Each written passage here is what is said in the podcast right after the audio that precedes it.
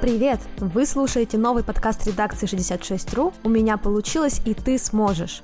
В нем мы рассказываем истории о людях, которые своими силами делают Екатеринбург лучше. Например, восстанавливают памятники архитектуры, сажают деревья, помогают тем, кто попал в сложную жизненную ситуацию и не только. За 10 недель мы расскажем истории 10 героев.